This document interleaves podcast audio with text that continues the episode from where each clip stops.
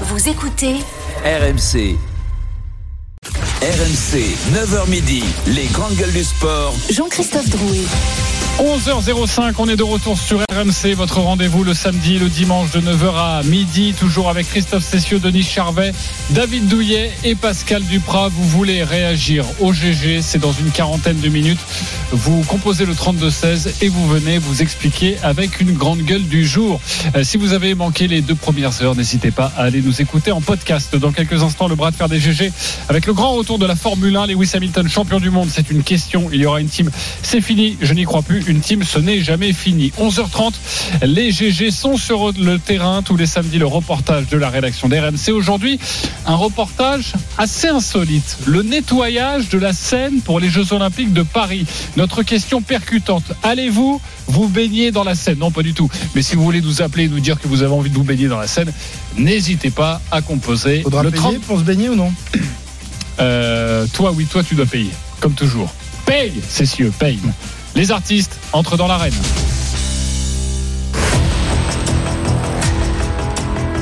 La nouvelle saison de Formule 1 souffre- s'ouvre demain avec le Grand Prix de Bahreïn, une saison terriblement excitante où l'un des enjeux sera de savoir si Lewis Hamilton peut se relever après une dernière saison chaotique où il n'a pas gagné le moindre Grand Prix. Une première pour lui. Pire, le septuple champion du monde a marqué moins de points que son coéquipier chez Mercedes, Russell. Lewis Hamilton, champion du monde pour la huitième fois, c'est une question dans le coin gauche. La team, c'est fini. Christophe Cessieux. Et c'est tout. Dans le coin droit, la team, c'est jamais fini. Denis Charvet, Pascal Duprat et donc David Douillet. Comment t'expliques qu'il saute toujours tout seul Il y a un problème, non détient la vérité. On pourrait philosopher dessus. Alors, Le seul truc, j'ai expliqué le Oui, de l'émission, si tout le monde est d'accord, Oui. et ben il n'y a pas de débat. Et donc, on s'ennuie, parle pas des Non, non, coulisses non, de lui. Il n'y a pas de complot. j'ouvre le parapluie. Allez, Christophe. Non, mais pour vous les auditeurs, je n'ai jamais influencé le choix de Christophe Cessieux. Non, tiens. Non, ah non, Non, non, ce- c'est pas vrai. non, sur tous les autres débats, oui, mais sur celui-là, non. Ah, sur celui-là, non. Et sur Gann, euh, Le bras de fer des GG. À votre avis, c'est qui le plus fort euh, L'hippopotame ou l'éléphant RMC, Les grandes gueules du sport? Le bras de fer GG. Vraiment, t'es sûr que l'éléphant il est plus fort que l'hippopotame? Et vous êtes nombreux à voter sur le compte Twitter des grandes gueules du sport. Et c'est extrêmement serré. Après des milliers de votes, nous sommes à 56-44. 56, c'est pas fini. 44, c'est fini. Tu es derrière, Christophe. Tu vas donc débuter ce bras de fer. Pourquoi tu n'y crois Il est plus toujours derrière. en Lewis Hamilton. Bah, je m'avance peut-être et peut-être que dimanche soir je mangerai mon chapeau en disant que je me suis trompé mais en attendant moi j'ai bien peur quand même que euh, Lewis soit rentré dans le rang et qu'il ne soit plus capable de remporter un titre de champion du monde. Euh, ses résultats la saison dernière en témoignent. Sixième seulement du championnat du monde euh, avec quasiment la moitié des points de Verstappen mais c'est pas tellement ça qui, qui, qui est plus inquiétant parce qu'évidemment Verstappen avec sa Red Bull était largement au-dessus du lot.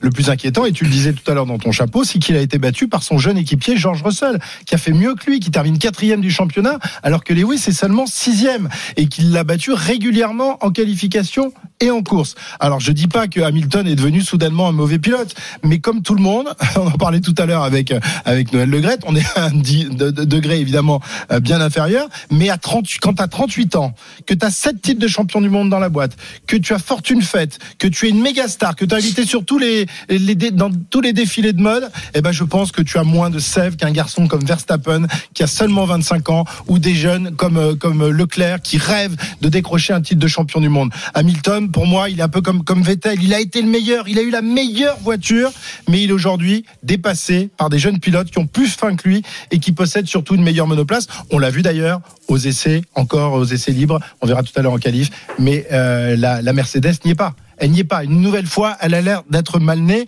et je pense pas qu'il va pouvoir durer comme ça deux, trois, quatre saisons supplémentaires. Vous l'imaginez dans quatre ans revenir Ah, enfin une bonne voiture, je vais devenir champion du monde. Je pense qu'il ne le sera pas cette année et qu'il ne le sera pas les années suivantes. Et on rappelle qu'il est en fin de contrat à l'issue de cette Toi- toi, saison tu et sais qu'on- tout, on toi. négocie euh, Je sais déjà pas, pour je la saison prochaine. en, en précisant, Non, non, mais oui, oui, j'espère me tromper Ouais, et je pense que je mangerai peut-être mon chapeau demain. En attendant, je m'avance, Les grandes équipes ne meurent jamais, les grands champions ne meurent jamais. Ok, et au-delà de ça? Et au-delà de ça, c'est Regarde, que c'est- ça les reste toujours le. faites, me- là. Si tu écoutes Jean- Jean-Luc Roy, c'est le, le, le, le coureur le plus rapide, parce que le plus technique sur un circuit, parce qu'il c'est le plus fort techniquement dans la conduite de sa voiture.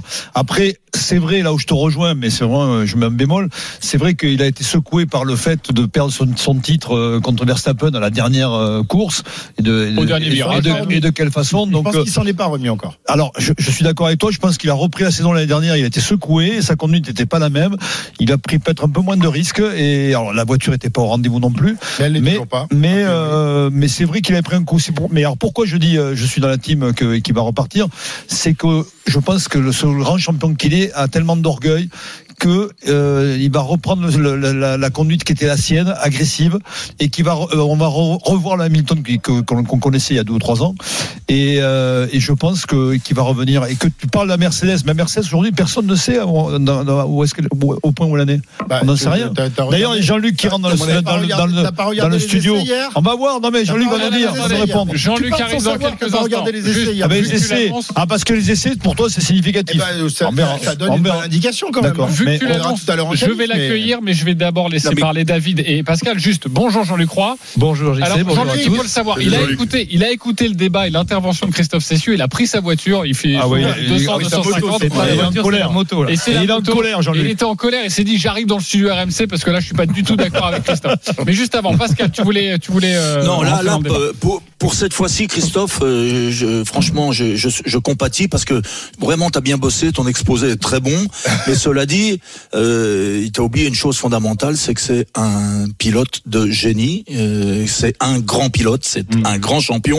Et personne ne sait aujourd'hui, alors que nous sommes aux premiers essais, au premier Grand Prix euh, de, de la saison, euh, qu'il est huitième après la, les, les séances d'essais, personne ne sait si les ingénieurs, les mécanos et lui-même ne vont pas réussir à faire en sorte que la, la W14, je crois que c'est la nouvelle version, Ouais. euh, va, va être Tu sais, compétitive tu as, sur, le- tu as sur la saison. ce qu'il a dit hier à l'issue des essais, euh, Pascal?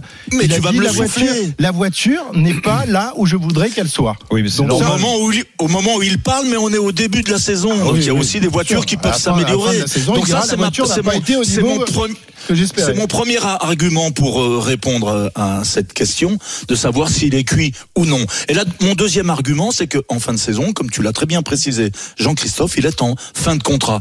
Qui dit qu'il n'y a pas une équipe comme Red Bull qui va vouloir s'attacher les Red Bull services d'Hamilton Jamais. Non, Euh, Red Bull jamais. Jamais Red Bull. Là, Ni là, Red par Bull, contre, euh, peut-être sur Ferrari, savez, vous Ferrari savez à la limite. Mais une voiture, en tout cas, plus compétitive que celle qu'il a aujourd'hui. Alors que, je le répète, j'ai pas perdu espoir Tu de l'imagines aller Mercedes chez Red progresser Bull retrouver Horner euh, est en guerre ouverte. David Tu sais, on, voit quelquefois des, des, des, des mariages de Ah, circonstances. Tu t'es euh, décrédibilisé là. hein. Arrête, arrête. Non, pour- euh, écoute, moi, toujours Il y a, est-il des- il y a des qu'il a 38 dissensions dans ans. l'équipe adverse. Il y a des dissensions dans Pas l'équipe tous en même temps. adverse. Ça y est, j'ai mis le white dans l'équipe adverse. J'ai gagné. Christophe. Vous, vous, ah non, mais, non, Christophe, vous avez, à 38 ans, tu te permets de dire que le pilote, il est carbo. Oui, Ah, ça, ça, il a 38 pas le droit. quand même, oh. Et qu'il a, il a plus faim, mais il, il, il aime l'automobile, il a la passion. Tu lis tout ce qui, tout ce qu'il dit euh, en permanence, et Dieu sait s'il y a beaucoup à lire. Il est toujours passionné, il a toujours envie de gagner. Ok, David Douillet. Moi, j'ai une question pour l'équipe adverse. Et si Mais on alors, tu sais y a- Hamilton, on sait plus quelle est l'équipe Non, non, non, moi, je suis allé Pascal ça ne non, dérange pas si non. je parle, Ok, Christophe ouais, ouais. Oh, pardon, chef. Non, mais c'est fou, quoi. C'est un manque de respect, quoi. C'est dingue. Quand est-ce que tu vas lui mettre une, À vouloir, une, à vouloir toujours avoir raison, tu te décrédibilises. Franchement, Ouais. quand tu laisses plus parler les autres, c'est fini, quoi. C'est plus rien à faire. Euh, Quelqu'un peut régler son sonotone, parce que je pense qu'ils nous ont pas. en tout cas, ma question, elle est, elle est très simple. Si euh, tu mets Lewis Hamilton euh, dans une Red Bull aujourd'hui, qu'est-ce qui se passe? Il se fait taper par ben, Verstappen. Non, il gagne. Enfin, si, attends. il peut gagner, ouais. Je vais, Il je vais, gagner. je vais reposer la question. Euh, on extrait Verstappen, etc., etc. Si, Ah ouais, ouais. clair, si ah tu mais mets, si tu vires si tous les mets- meilleurs, ouais, tu il peut peut-être gagner. si ouais. tu mets, non, non, non, non, si tu mets, non, je- si tu mets euh, Lewis Hamilton dans la meilleure voiture, il gagne. Voilà, c'est tout. En tout cas, il est en passe de gagner, ça c'est sûr. Le problème, c'est dans, on est dans des sports mécaniques.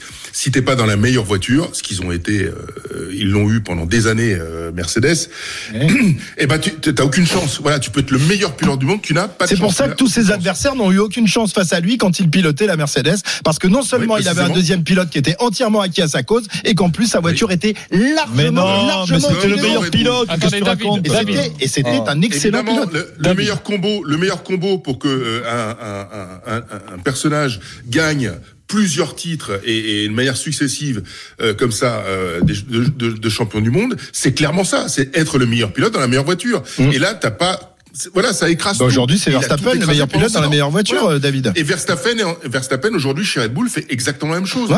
Non, mais- ok, l'année dernière, je suis d'accord avec et- Denis, il a du mal à digérer sa défaite face à Verstappen parce que c'est un truc, c'est d'une injustice. Enfin, il a pris ça comme une injustice vraiment. totale. Il y a eu du règlement, du machin, du truc. Enfin, ça a été. Enfin, on connaît tout ce qui s'est passé. Bon, voilà, il a du mal à le digérer. Il a, il a compris dès le début de saison l'année dernière qu'il était pas du tout dans la meilleure voiture. Donc, il a compris qu'il était impossible pour lui d'aller chercher le titre. Qu'est-ce qui se passe dans la tête qui a gagné cette fois? Il lâche le truc. Il se dit de toute façon cette année, on laisse filer l'affaire. Russell fait un peu ce qu'il veut, donc euh, il se retrouve un peu derrière.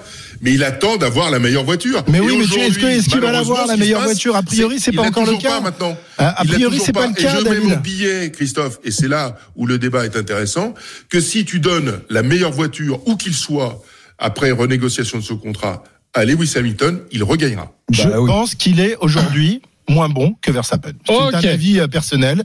Euh, voilà. L'autre- avez- c'est un, c'est un dingo. Il a la meilleure voiture. Il est prêt à tout et il est plus jeune. Et, et je pense qu'aujourd'hui, Verstappen est parti pour pour euh, régner sur la Formule 1 d'accord. comme l'a fait euh, Hamilton pendant sept ans. Mais Vous il y a, avez il y a des- pu- il y a des périodes. euh, dans- dans- voilà. Quoi. Vous avez pu vous exprimer. Il y a une deuxième période dans quelques instants. Vous rappelez le débat sur RMC dans les grandes gueules du sport.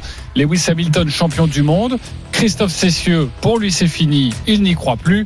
Ce n'est pas fini pour Denis Charvet, Pascal Duprat, David Douillet. Nous sommes partis à 56%, ce n'est jamais fini. Nous sommes désormais à 55%. 55-45, il a gagné un petit pourcentage. Notre ami Mais il Christophe pas Cessieux. pianoter sur son téléphone. Oui, voilà. Oui, c'est possible. c'est vrai que Ah c'est oui, ça, j'ai oublié d'aller voter. Tiens, ça, j'y vais tout de suite. hein, ça Va voter parce que nous 46, accueillons là, donc notre expert Formule 1, notre commentateur Jean-Luc Roy. Bonjour Jean-Luc. qui va Bonjour gifler, Bonjour à tous. On a beaucoup de choses à vous dire et notamment, euh, évidemment, c'est à la marge sur Lewis Hamilton, mais sur la liberté d'expression des pilotes en Formule 1 cette Ah saison. il y a une nouvelle directive et nous allons en, en parler. Mais sur ce débat, Hmm. Lewis Hamilton champion du monde, est-ce que c'est fini? Alors, dans sport Ah, il est embêté. mécanique, non, non, dans sport mécanique, il y a mécanique. Donc, j'ai Oui. écouté tout ce que vous avez dit et tout est vrai. Eh oui. Le meilleur pilote, s'il n'est pas dans une au moins très bonne voiture, voire la meilleure voiture, il ne peut pas triompher. Ça, il faut être clair. La voiture en F1 aujourd'hui, pardon, c'est à peu près 80% du résultat. C'est mon estimation personnelle. Ça veut dire qu'il reste 20% quand même qui est un combo pilote. Et c'est ça qui fait la différence entre l'Hamilton qu'il a été aux côtés de Bottas. Rien contre Bottas, encore une fois, mais on a bien compris que le talent d'Hamilton était infiniment supérieur. Et puis après, on fait une voiture pour le pilote star. Chez Red Bull également, je vais prendre la comparaison pour n'épargner personne. La voiture est faite pour et par Verstappen. Et le pilote, en l'occurrence Pérez, doit s'adapter. Donc ça, c'est un élément dont il faut toujours tenir compte. Donc vous avez raison quand vous dites, et si on mettait machin dans le truc, bon, ça, euh, le championnat du monde de Formule 1, c'est 1950. Le débat, je l'ai entendu, j'étais pas né, mais j'ai entendu depuis 1950. C'est-à-dire que chaque année, on peut refaire le championnat de toutes les manières en fonction du matériel dont le pilote dispose. Et je ne parle pas des règlements. Ok, mais cette année de matériel alors. Alors, comment Mercedes n'y arrive pas? Alors, cette année, le matériel, il est nettement meilleur. Ça, ils l'ont dit. Alors, parce qu'il faut interpréter. hein. Un pilote, quand il perd, évidemment, c'est pas lui, c'est le matériel. Donc, il dit, j'ai pas la voiture pour gagner. Ce qui est probablement vrai. Sauf que Russell, lui, il a gagné l'an dernier. Voilà. Là, c'est le, le pavé dans, la, dans, dans le jardin de Hamilton. Quand même, sept fois champion du monde, 103 victoires, 103 pôles, un palmarès unique au monde, on le sait bien. Et il se fait taper par Russell qui débarque euh, chez Mercedes, qui est un jeune pilote, qui démontre que la voiture, elle pouvait gagner, puisqu'il a gagné. Bon, Hamilton n'a pas gagné. Alors pourquoi? Là, ça lui incombe à lui, parce que à la suite du ressentiment euh, que David évoquait, on va pas revenir, on va pas refaire l'histoire, mais Hamilton, pour moi, s'est piégé tout seul. Je l'ai déjà dit à ce micro l'an dernier, parce que il a laissé planer le doute pendant trois mois sur le fait qu'il allait rouler ou pas. Eh, faut arrêter. Quand tu prends 45 à 50 patates, excusez-moi, par an et que tu as un contrat de deux ans, tu l'honores. Donc il n'y avait pas le moindre doute sur le fait qu'Hamilton soit là. Il est là. Il était là l'an dernier. Il était là. Donc la première moitié de saison, il n'était pas dans le truc. Ça c'est clair. Je crois que à part lui, personne peut le nier. Il n'était pas dans le truc. Après, il s'y est mis, mais c'était un petit peu trop tard. Et puis, entre-temps, ben, Russell avait pris ses aises, y compris dans l'écurie, avait démontré que c'était la pépite, peut-être le champion du monde de demain. Et Hamilton, ben, il a pris un petit coup sur la calebasse. Alors, cette année, la voiture est nettement meilleure que celle de l'an dernier, comparativement à la Red Bull ou la Ferrari. Mais il a raison aussi, elle n'est pas dans le coup, elle n'est pas tout à fait devant, d'autant qu'il y a Aston avec, avec Alonso. Alonso. Alors lui, je peux dire, parce qu'Alonso 41 Hamilton, ans. ils Il a fait le meilleur, ça. meilleur temps d'essai. Le hier. meilleur temps. Alors, on va voir en qualif. Hein. Mm. Pour avoir une idée précise, faut attendre les qualifs. Chacun peut tricher encore, enfin tricher, masquer son jeu un tout petit peu. J'espère que c'est le cas d'Alpine par parenthèse. Et puis on verra pour le Grand Prix. Donc j'en reviens à là. Pour moi, Hamilton, c'est pas forcément fini. Mais jouer je le match, crains, jouer je le match crains- cette année avec euh, Verstappen? Je- honnêtement, je- j'y crois pas. Moi, je pense avec un duel avec Leclerc, bien évidemment. Avec Russell, peut-être. Avec Alonso, avec Hamilton, je suis pas sûr. Malgré toutes les qualités qu'il a, c'est c'est- c'est Voilà. mon Et opinion. ils font pas du bluff, ils font pas du bluff. de la Formule 1, s'il vous Jean-Luc, ils font pas du bluff, Mercedes. Ah non, non, non, là ils font pas du bluff du Alpine tout. Qui, euh, qui fait Non, du bluff ils sont, ils- mais tu sais, là il y a 13 pilotes dans la seconde hier. Comment peut-on se dire là aujourd'hui que euh, les uns sont morts et les autres c'est pas vrai? On n'a pas vu tout le potentiel. On va le savoir tout à l'heure à 16h, entre 16h et 17h en direct sur RMC. Là on saura sur un tour quel est le potentiel de Mercedes et demain sur 57 tours du Grand Prix parce que le potentiel sur un tour n'est pas forcément le même sur l'ensemble d'un Grand Prix. C'est encore un autre élément. Ok, mais souvent on dit que c'est pas le premier Grand Prix où on peut vraiment juger les voitures. Mais- il faut attendre 4, mais- 5 Grands Prix. Si mais euh, bien sûr, demain soir mais- on saura quand même un peu, il y aura une tendance. Si je voulais jouer les Normands, mais bien sûr, on aura une tendance. C'est-à-dire, on saura à, à ce jour-là, euh, le D-Day, quel est le potentiel de chaque euh, équipage, j'allais dire, de chaque équipe, de chaque voiture, de chaque pilote.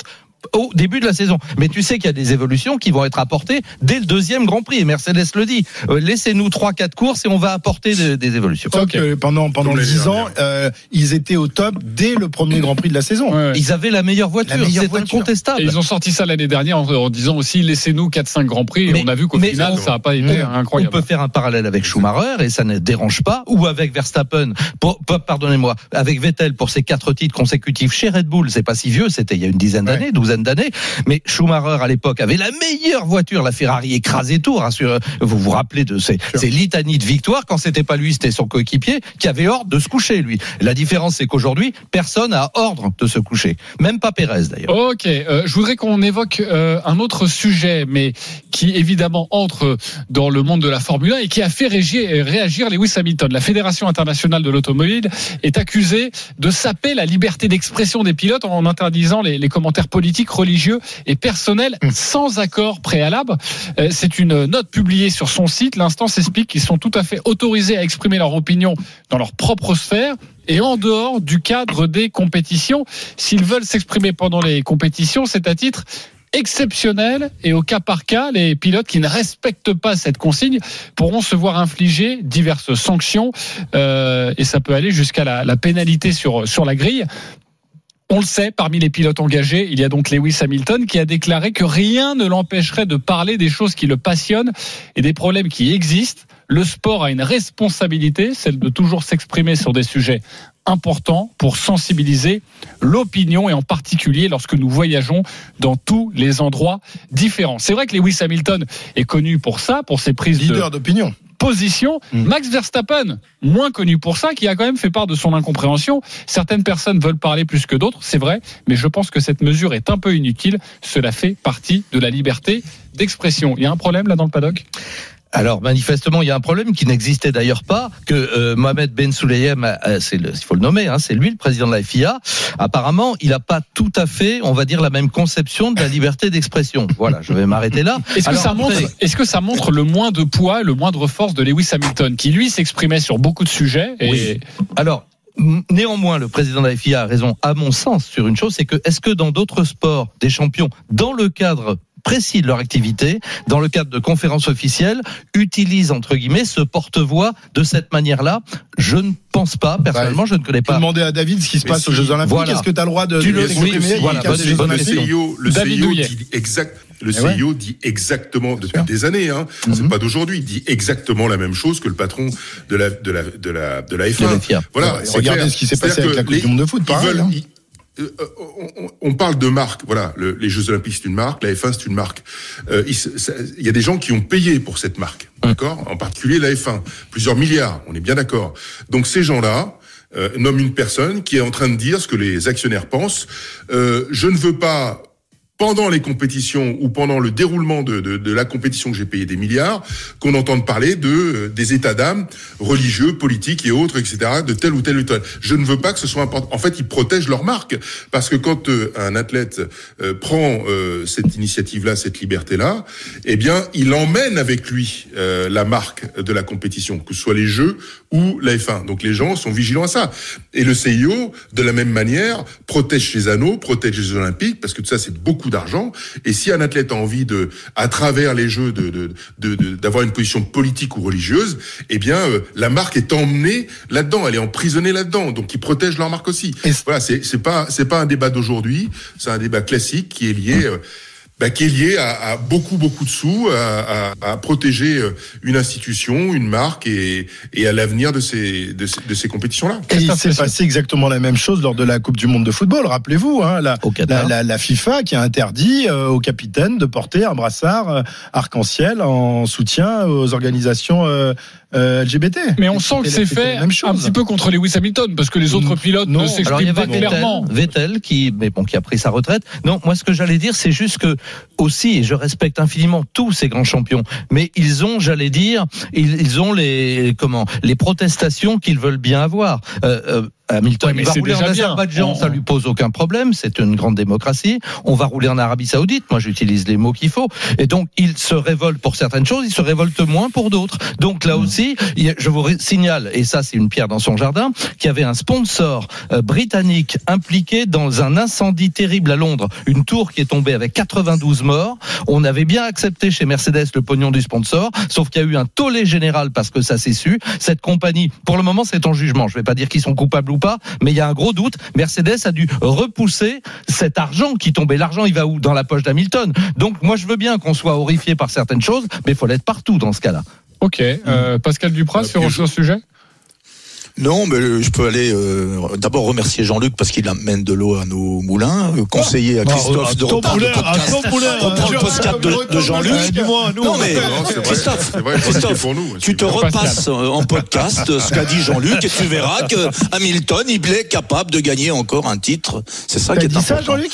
Je, Non, il je a pas dis dit que- ça, C'est pas l'équipe exactement. qu'il avait déjà Non, perdu en tout mais cas. S'il a effectivement une très bonne voiture qui lui convient, Il peut gagner. il peut gagner au gagne. moins Eh oui, des ça. grands prix. Et Ça, toi, ça, t'as dit l'inverse. Il sera à nouveau champion du monde de Formule 1. Avec une bonne voiture. ma question est simple. Non, je n'y Eh ben voilà. Alors Pascal, qu'est-ce que tu Oui, dis là Non, mais si, il a Non, dit avec une euh, bonne Jean-Luc, voiture, je il te être champion du monde. C'est sûr, avec une fusée, pas. il peut gagner. On comprend pas. J'ai une, une dernière question, euh, Jean-Luc. En fin de saison, il peut très bien changer de voiture, puisqu'il est en fin de contrat. Oui, mais Et alors tu as raison, mais qui va lui donner autant Eh oui. d'argent? Personne. Et pas Est-ce qu'il en est, il en est là Ah oui, Ouais, oh, bah aussi. oui, parce que là aussi, il évacue d'un revers de la main quand les contrats, et c'est le cas, son contrat futur n'est pas renouvelé, c'est parce qu'il est en train de négocier un contrat, d'après ce qui se dit, mais je crois qu'on est à peu près bien renseigné, de l'ordre de 80 millions de dollars sur 5 ans pour être ambassadeur, même pas piloté. Donc c'est quand même une histoire de gros sous, faut 80 arrêter. millions de dollars par saison. Ça, ça veut dire 80 millions de dollars, non, non, sur les 5 ans. Ah bon C'est- ce dont, pour être ambassadeur. Ah, Donc c'est quand même aussi une Mmh. question de gros sous. Alors, aura-t-il envie de piloter? Et ça, moi, je sais pas répondre à cette question-là, à l'issue de cette saison-là. Mais sincèrement, s'il reste quelque part, pour moi, c'est chez Mercedes. Voilà. Ok, merci beaucoup Jean-Luc Roy d'avoir été avec nous. Euh, ça se passera à partir de 16h pour les À partir de qualifications 16 heures, ça aujourd'hui. c'est vraiment très important. Et demain l'horaire du Grand Prix. 16 heures également, donc c'est facile. Et on vous présente la saison de Formule 1 tout à l'heure dans l'Intégral Sport à partir de 14h20 avec Maître, Maître Roy, the king of the Formula One. Ok. T'es venu pour autre chose que pour faire ta promo, euh, Oui, une euh, David. compte sur la grille d'RMC. Jean-Christophe, quand tu David. fais Ok, faut qu'on se teste, c'est ça C'est ça, en gros. Oui, ah, c'est ça, absolument. Ok, Bon, ouais. fermez vos gueules, c'est ça Ah ben c'est- oui, c'est- euh, un dictateur, hein, je sais. hein. L'homme qui a fait tomber le Gret, n'oubliez pas. Ok, Incroyable. je reprends la enlève ton masque. Le bras de fer des GG, est-ce qu'il vous a convaincu? Vous êtes nombreux à avoir voté. Est-ce que c'est fini, Lewis Hamilton, pour un titre de champion du monde? Christophe Cessieux était le seul. Il s'est bien bagarré le seul à penser que oui. Jean-Luc Roy l'a rejoint quand même sur la fin. Non pour les autres. Les autres, vous avez gagné, évidemment, mais Christophe s'est bien battu. 45-55, c'est le score final. Christophe a tout de même gagné un petit pourcentage. Il a réussi Non, oui, à vous convaincre. chers auditeurs. Oui, mais dans, l'ensemble, les auditeurs sont plus d'accord avec vous. Voilà, c'est ce que je voulais Non, dire. oui, d'accord, il a au global, mais- mais, mais le bras de fer, il y avait lui qui l'a gagné. 10-0, il a marqué un but. Ah, ok, je me Ok. tais. Je me tais, je me tais. Ça y est, c'est Coucou, bon. je panier, papa ton Ça marche. Vous vous rendez compte hein Euh, Noël Le Gret ne me connaît pas, mais moi, David Douillet, double champion du monde, je lui dis OK, c'est terminé. Ah oui. Magnifique. Voilà, voilà, coucou, je panier, je bouge plus. Je t'aime, mon David. Trois ans de dressage, pas facile. Allez, on se retrouve dans quelques instants pour notre reportage. La scène qui va être et qui est en train d'être nettoyée. À tout de suite sur RMC. RMC, 9h midi, les grandes gueules du sport. Jean-Christophe Drouet. Je connaissais mal le bruit du bison. Merci en tout cas à la régie qui travaille pour faire euh, de cette émission une émission, un show à l'américaine. De retour dans les grandes gueules du sport.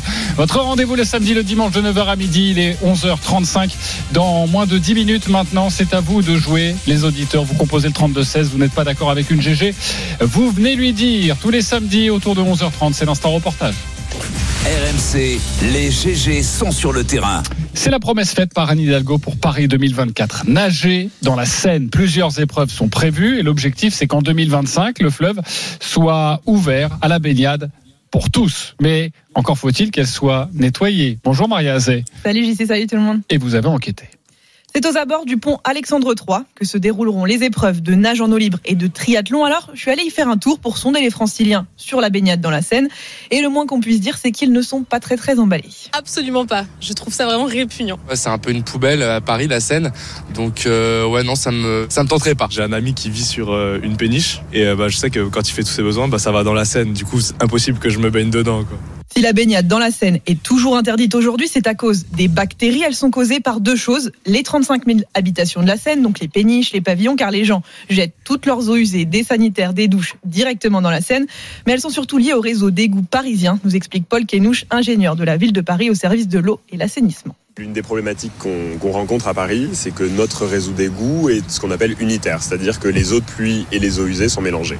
Donc quand il y a des très fortes pluies, euh, il y a beaucoup d'eau de pluie qui arrive dans les réseaux d'égouts et pour euh, éviter qu'il y ait des inondations et que l'eau des égouts remonte dans la ville, on est obligé parfois de larguer le mélange d'eau usée et d'eau de pluie en Seine. Alors, pour éviter les contaminations à Paris, un programme qualité de l'eau et baignade a été lancé en 2016. Premièrement, chaque péniche a jusqu'en 2024 pour se rattacher au réseau des parisiens. Quant à la gestion en cas de forte pluie, un gros chantier est actuellement en cours sous Paris, au niveau de la gare d'Austerlitz. Une cuve de 50 mètres de diamètre pour 30 mètres de profondeur. Pierre Rabadan, adjoint en sport à la mairie de Paris. C'est un lieu de stockage euh, supplémentaire pour euh, capter les eaux de pluie et faire en sorte que les égouts lorsqu'il pleut de manière exceptionnelle, ne débordent pas et donc ne viennent pas polluer la qualité de l'eau de la Seine. Ce lieu de stockage qui fait à peu près 45 000 mètres cubes d'eau va euh, nous faire passer euh, d'une capacité de stockage d'eau de pluie de un mois à six mois. Au total, les collectivités ont investi 1,4 milliard d'euros pour rendre la Seine plus propre et les actions menées donnent déjà des résultats, Paul Kenouche. On a plutôt pas mal de recul à Paris, ça fait euh, un certain temps qu'on suit les résultats. En moyenne, 50% des prélèvements qu'on a atteignent la qualité baignable, donc qui est fixée par la directive européenne. Pour les Jeux Olympiques, il y aura deux prélèvements par jour euh, sur le site de baignade. Objectif pour Paris, atteindre les 95% de prélèvements conformes à l'été 2024 et laisser en héritage des Jeux 22 sites ouverts à la baignade dans la région.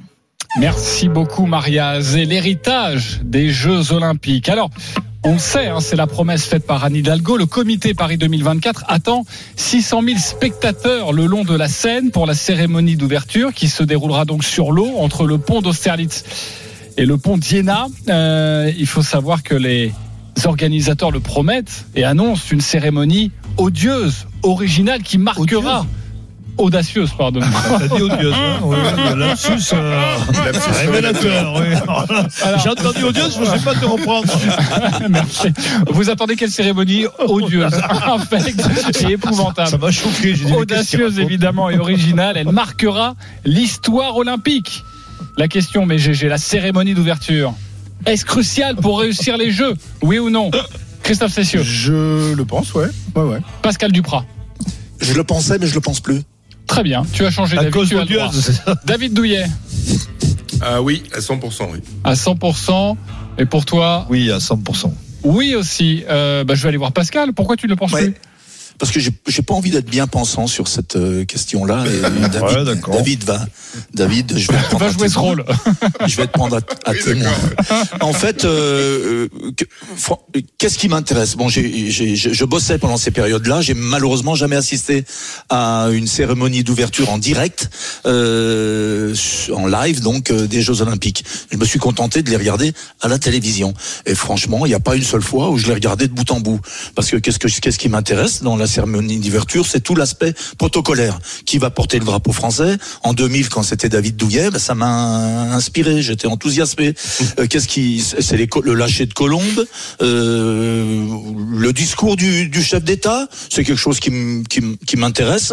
Et puis euh, quand on le, la, dernière euh, comment dire torche qui allume euh, la vasque. Voilà. Après pour le reste, euh, le folklore, bah, c'est selon son ressenti. Et c'est pour ça que je suis jamais allé au bout. Moi, ce qui m'intéresse dans les Jeux Olympiques et ce qui me fera dire que 2024 sera réussi, c'est les exploits des sportifs. C'est le nombre de médailles que les Français vont glaner. Tout ceci m'intéresse. C'est la, la parfaite organisation. C'est les, sites euh, magnifiques que, Paris va, proposer. Ça, ça m'intéresse vraiment davantage que, que la cérémonie euh, d'ouverture. Ok, elle est accessoire et il ne voulait pas être bien pensant. Je pense qu'il a interpellé un peu David Douillet. Donc David, vas-y, tu peux y aller. Non, mais une cérémonie, euh, qu'elle soit à Paris ou ailleurs, euh, elle donne le rythme. Et, et, et on commence à pressentir la qualité d'organisation de par la qualité de la cérémonie. Voilà. Alors qu'elle soit trop longue, là, je suis plutôt d'accord avec toi, Pascal. Elles sont toujours un peu trop longues, c'est sûr. Euh, on, a sou- on a souvent tendance, les, les gens ont souvent tendance à étaler un peu la confiture. euh, voilà. Mais celle de Paris va être tellement riche. Euh, si on est sur le parcours de la Seine pour ter- terminer euh, avec un, un- grandiose final euh, au Troca, euh, on va on va tenir en haleine le milliard de téléspectateurs qui vont nous regarder. Et c'est ça en fait, c'est la première image des Jeux, c'est la cérémonie. C'est c'est au moins un milliard et j'espère beaucoup plus qui vont pouvoir se dire à travers le monde, waouh, les Français, ils ont fait un truc délirant. Ça va être des jeux monstrueux. Et là, on emmène tout le reste de ces plusieurs milliards sur l'ensemble de la compétition et paralympique derrière. Voilà, c'est ça qui est très important. C'est-à-dire que c'est c'est le go qui donne le rythme. C'est la locomotive de tête qui va donner le rythme pour tout le reste et qui va se dire, les gens vont se dire, wow, on est connecté sur cette cérémonie. C'est magnifique, c'est grandiose, etc. On a envie de voir ces sites tous les jours. Voilà, parce qu'ils nous ont fait rêver dès le premier jour. Ouais, c'est- moi, je trouve que c'est un, vrai marqueur de, de Jeux Olympiques. On se souvient de certaines grandes cérémonies d'ouverture qui ont marqué les esprits. Euh, moi, j'ai eu la chance d'assister à, à- à celle de, de Pékin, par exemple, en 2000, euh, 2008, euh, qui est la plus chère qui ait jamais été euh, réalisée par par la Chine, qui a voulu en mettre euh, plein les yeux à la planète entière. Ça avait coûté 84 millions d'euros rien que pour la cérémonie d'ouverture. C'était hallucinant, spectacle de dingue. Alors, on est sensible ou non? Moi, j'étais plus sensible à, à- à celle qui a eu lieu euh, un peu plus tard à Londres. Rappelez-vous de cette cérémonie d'ouverture qui avait coûté trois fois moins cher, mais dont tout le monde se souvient encore aujourd'hui. Euh, C'est l'image de, de la reine d'Angleterre. Euh, Il y a un petit montage où on la voit sauter d'un avion avec un, un- un parachute, après s'être entretenu avec James Bond. Eh ben, tous les gens encore en, en mémoire c'est ce genre de choses. Et la cérémonie d'ouverture concerne pas seulement les gens qui sont passionnés de sport, parce que pour regarder les Jeux Olympiques, il y a les passionnés de sport, et c'est comme pour le Tour de France, t'as les gens qui regardent le vélo et t'as les gens qui regardent les paysages. Et ben dans, dans les Jeux Olympiques, c'est la même chose. Il y a plein de gens qui vont pas regarder une seule fois la compétition derrière, mais qui veulent regarder le spectacle de la cérémonie d'ouverture, qui fait partie à part entière euh, de- des Jeux Olympiques. Et je pense que c'est très important. Et on, on sera comparé à Londres, parce que c'est la première fois euh, depuis qu'il y a eu les, les- les Jeux à London que euh, les Jeux reviennent Ah, en London, Europe. Et forcément, on sera comparé à ce qu'a fait En. Londres en, en- en 2012, qui avait été un formidable spectacle. Ok, On donc c'est du- crucial pour l'image de la France, Ouais, c'est ce que tu ouais, veux nous dire. ouais. Très bien. Et on sera comparé si on la rate et ça donne le tempo pour David Douillet. Bah oui, il est bilingue, J'ai l'impression que c'était Van Damme à un moment donné. London. Vas-y, à toi. Euh, Toi qui te moques sur le vocabulaire des autres, c'est plutôt marrant, mais vas-y. euh, Non, mais regarde pas avec Tu ses yeux. anglais, on va, on va te ressortir un extrait. Non, non, bien non, mais David, a, David a tout résumé. Ça donne le là de, de- des JO et en fait, euh, il faut marquer l'histoire et marquer l'histoire. Moi, moi, j'étais à Pékin à la cérémonie de clôture, pas d'ouverture, qui était exceptionnelle. C'était un spectacle absolument incroyable. Je m'en souviens encore. J'ai plein d'étoiles dans les yeux encore. Donc, il faut, il faut. Alors, ça coûte de l'argent, sûrement, euh, beaucoup d'argent. Les jeux vont coûter beaucoup d'argent. On le sait, mais, mais à partir du moment où tu as accepté d'avoir les jeux, ben, assume le fait de les rendre encore plus beaux. Et le rendre encore plus beau, c'est, c'est démarrer par une cérémonie extraordinaire que tout le monde va retenir et qui derrière bah, va entraîner, comme le dit très bien, très justement David, tout le monde de, de- pour, pour regarder ces jeux à Paris. Pardonnez-moi avec le micro. Et ce côté, non pas odieux, mais audacieux, Oui. c'est vrai, c'est la première fois que ça va se passer en dehors d'un stade. Il y a, Oui. je le disais, des milliers, des centaines de milliers de personnes qui vont se réunir le long de la scène. Est-ce que ça, ça vous excite ou ça vous fait Ah un oui. petit peu peur? Ah non, non, pas du tout. C'est, très, super idée. C'est magnifique. c'est magnifique comme idée, c'est de, de sortir justement de ses, euh, de ses habitudes. En plus, tu vas pouvoir y aller gratos. C'est quand même un des seuls spectacles que tu vas pouvoir voir. Alors, Euh, pas- gratuitement. non, non, pas, tout le monde, mais pas sur tout le les, monde. sur les, euh, sur les quais hauts. Oui, pour sur le ça. départ de cette cérémonie d'ouverture, Ah, partout, euh, oui. ce sera euh, gratuit pour le pour le public et à- sinon ça, ça ça va commencer à partir de 80 euh, 90 euros, je crois. Ce sera mis en vente lors de la deuxième phase de la billetterie. On en parlait la semaine dernière et ça pourra grimper jusqu'à 25 000 euros pour cette Hein cérémonie d'ouverture. C'était les 25 000 informations du, du Parisien début janvier. Voilà, donc je vous les donne. Je n'ai pas vérifié cette 25 information. 000 euros pour, pour, pour assister à la cérémonie? Exactement. Tout seul ou en famille ou avec euh, toute ta tribu Avec, T'inquiète euh, pas, avec tu des pas. tigres, euh, des chapeaux, Enfin, tu pourras vraiment emmener, emmener tout le monde. Ne renseigne pas. euh, Je- t'iras Pour pas. un verre de 25 champagne. 000. Je voudrais juste demander à Christophe Cessieux de nous reparler un petit peu anglais. surtout London. London. London Calling. Oh là, London Calling, ok. C'est beau, hein, ça sonne bien. hein. Ouais. Maintenant, je vous propose d'écouter euh, Denis Charvet qui parle anglais. inside you uh, resilience you know? You know understand un why we. Resilience because it was like um, traumatism Mais c'est, pas le droit. Hein. Moi, je vais. Ah, mais ça, c'est Non, mais ça, excellent. mais ça te fait Ah, rire, ben toi. oui, ça hein. me fait Ah rire. oui. Oui, Mais, j'adore. ça- Ouais. Enfin, moi, ça me fait rire parce que euh, moi, j'ai compris ce que, ce que Ben oui. Ah bah oui, là, en on a alors, ouais. euh, résilience, c'est un mot anglais.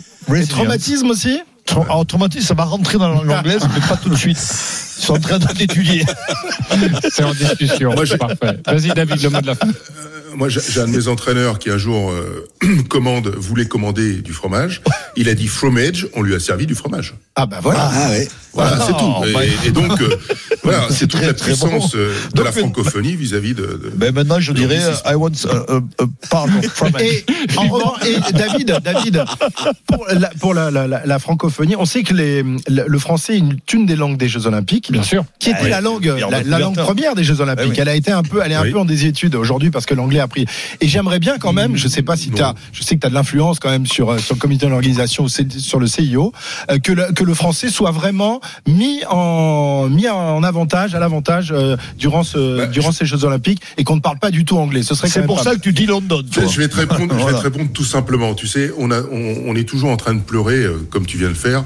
On- et t'as raison. En plus, t'as raison. hein, t'as raison. Pour une fois. on, on commence à être euh, cornérisé, etc., etc. Mais c'est à nous de nous bouger le cul. Excuse-moi. On s'affirme Mhm. pas suffisamment, euh, que ce soit dans les fédérations internationales, que ce soit dans les grandes compétitions internationales, on s'affirme pas suffisamment. On se regarde toujours dès qu'on dès qu'on commence à nous parler en anglais, bah, bah on parle aussi bien que Denis, voilà, et, et on n'affirme pas notre langue. Euh, on a une langue qui, euh, à une certaine époque, était la langue officielle diplomatique dans énormément de pays. Voilà, c'est- notre faute. C'est à nous, les Français, de nous bouger les fesses pour que le français reste à- et la francophonie reste au plus haut niveau, en tout cas du sport mondial. sûr. Ok. Ça, c'était gratuit. Magnifique, ok. En tout cas, euh, vivement l'adaptation au cinéma de cette fabuleuse histoire de l'entraîneur qui commande du fromage et qui dit Oui. fromage et on lui donne du fromage. On attend ça Hollywood. Un petit clin d'œil à mon ami Serge Fest. Allez, on se retrouve dans quelques instants à vous de jouer les auditeurs de 32-16. RMC, 9h midi, les grandes gueules du sport. Jean-Christophe Drouet. 11h51, toujours avec les grandes gueules ce matin. David Douillet, Pascal Duprat, Denis Charvet, Christophe Cessieux et vous, les auditeurs. RMC. Les grandes gueules du sport et vous. À partir de midi, les paris RMC autour des rencontres Paris Saint-Germain, Nantes et Lens-Lille, le derby du Nord. Florent nous appelle au 32-16. Salut Florent. Bonjour Jean-Christophe.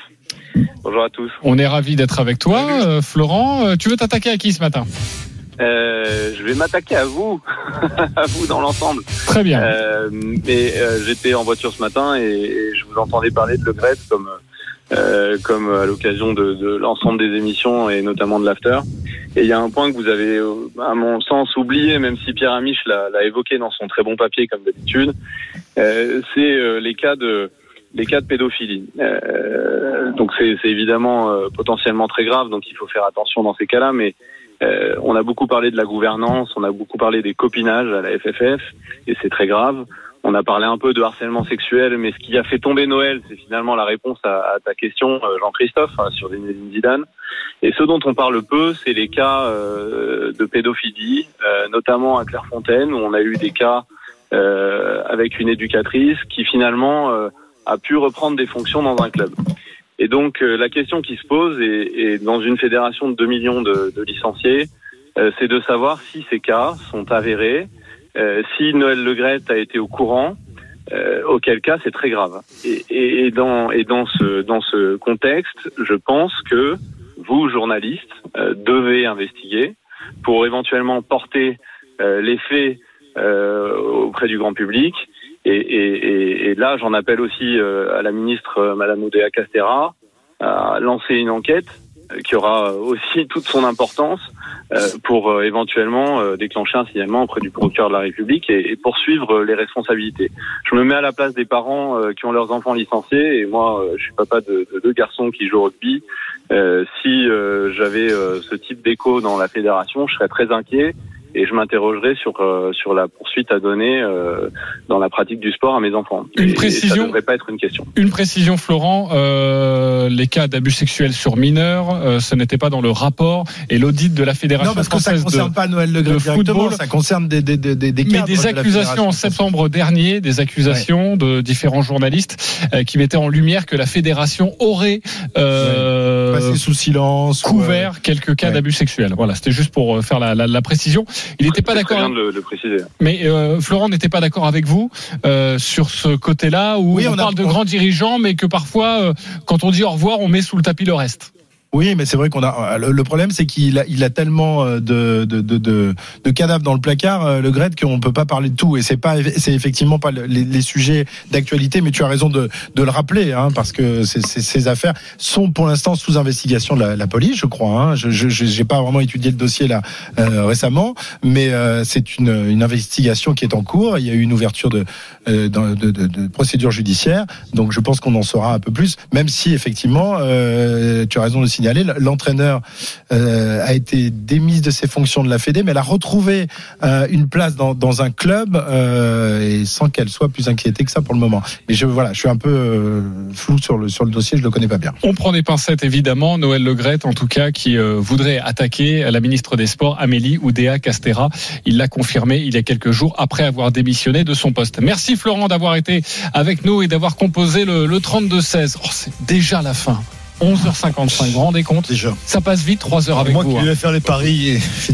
Oh, mais tu vas faire les paris dans quelques instants. Ah oui ne t'inquiète. Oui, tu vas y aller. Il en est à combien d'heures d'antenne Oh, depuis le début de la semaine? Il les compte La plus 29e. Mais, 29e. ouais, mais quand on est un cadre, évidemment, on compte sur toi. Merci beaucoup à Denis, David Douillet, Pascal là bientôt. Duprat, Ok. Christophe Cessieux. Ok. Ok. Ok. On sera là Ok, évidemment ok. demain à partir de 9h. Merci à Pierre Amiche à la production, Alban Azaïs à la réalisation et David Douillet. C'est terminé. Donc, ok les copains.